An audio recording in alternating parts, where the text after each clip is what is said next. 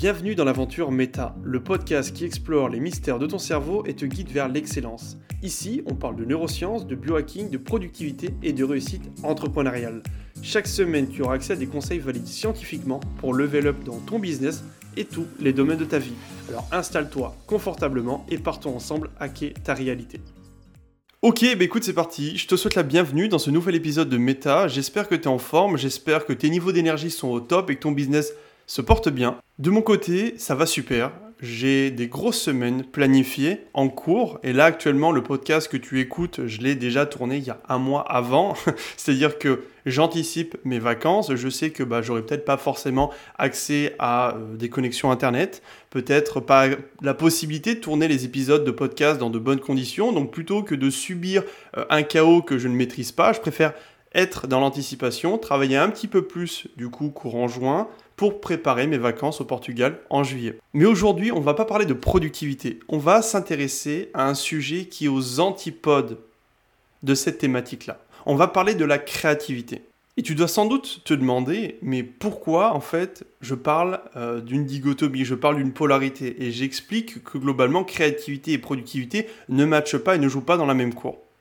C'est en effet une très bonne question, et c'est quelque chose que j'essaie d'investiguer, quelque chose que j'essaie de comprendre. Car quand j'ai commencé à me renseigner sur la productivité, je faisais fausse route. Et j'étais sur un chemin complètement erroné. Essayé de mettre de la structure, de l'organisation, du time blocking dans quelque chose qui naît principalement dans le chaos.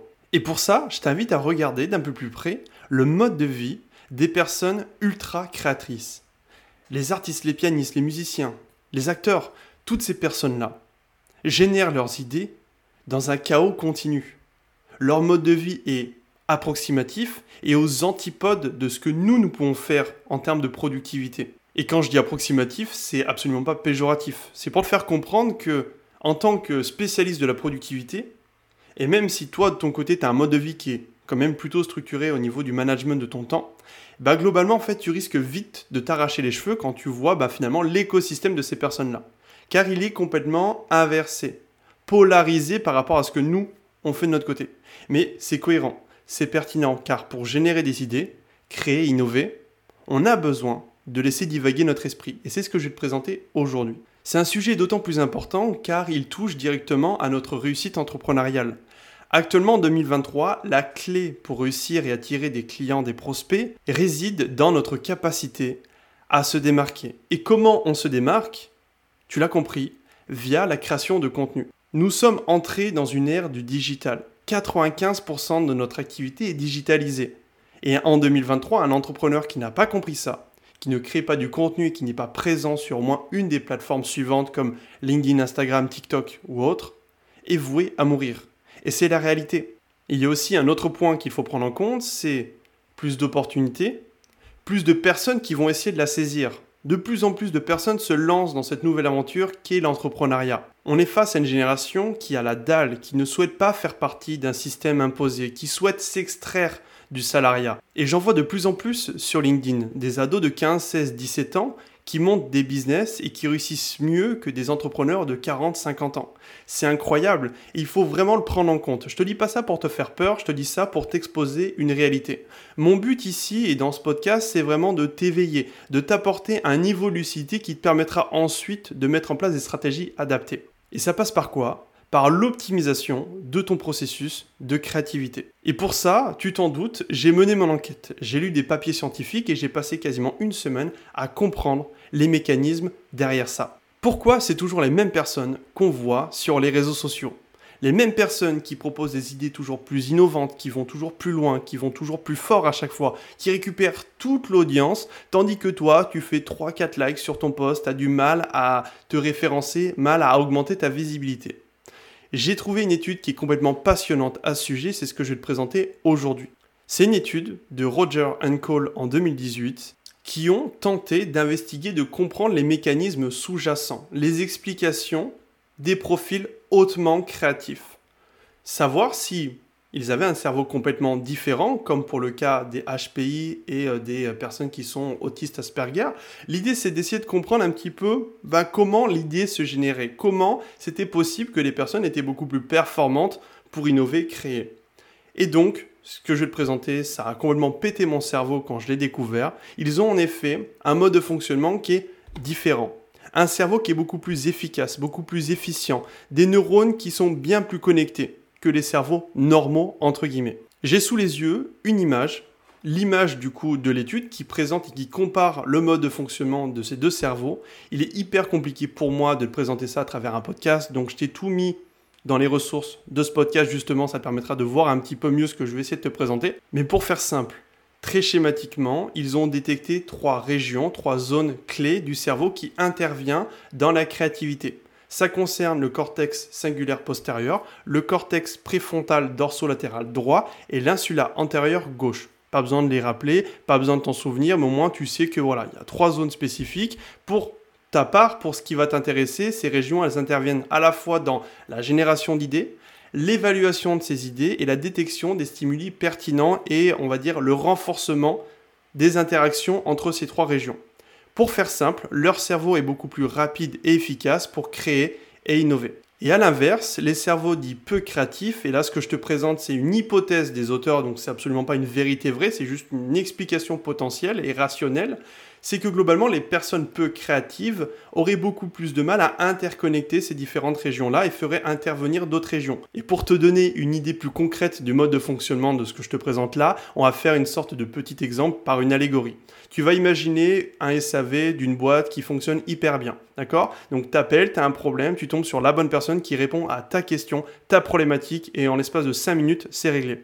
Et à côté de ça, ben, tu es face à l'administration française. Donc tu appelles, tu tombes face à une personne, déjà qui te fait attendre un certain temps parce que euh, ben, ils sont débordés entre guillemets.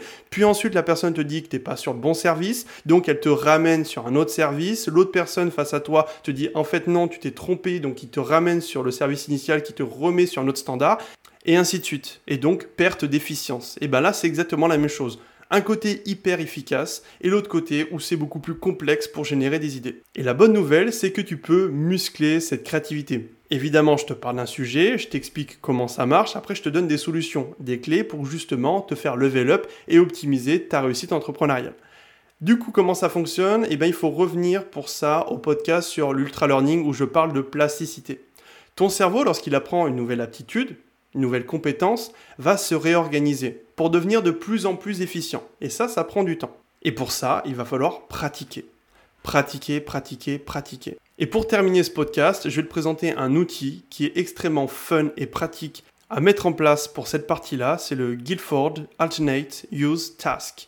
Comment ça marche? En fait, c'est un entraînement qui consiste à identifier autant d'utilisations insolites pour un objet donné. Ça va muscler ce qu'on appelle les pensées divergentes, parce que c'est ça en fait qui nous intéresse dans la créativité. Et je te propose de faire un petit test tous les deux pour terminer ce podcast en beauté.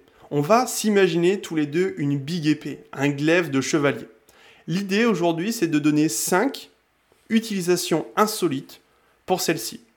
Je commence, ça peut être un, un cure-dent XXL, un outil pour retourner les saucisses sur le barbecue, un rasoir pour des profils très poilus, un pic à chamallow, un outil pour se gratter le dos. Bref, voilà, tu as en l'espace de 3 secondes, je t'ai donné euh, plein d'idées. Et du coup, maintenant, c'est à toi de faire ça. L'idée, c'est de répéter cet exercice tous les jours. Tu peux demander à ton proche, ta petite amie, ton copain, de te lister un mot random et tu vas lui donner 5 bah, utilisations insolites. Et en faisant cet exercice quotidiennement, ça te permettra d'être beaucoup plus créatif, créative, justement pour ta génération d'idées.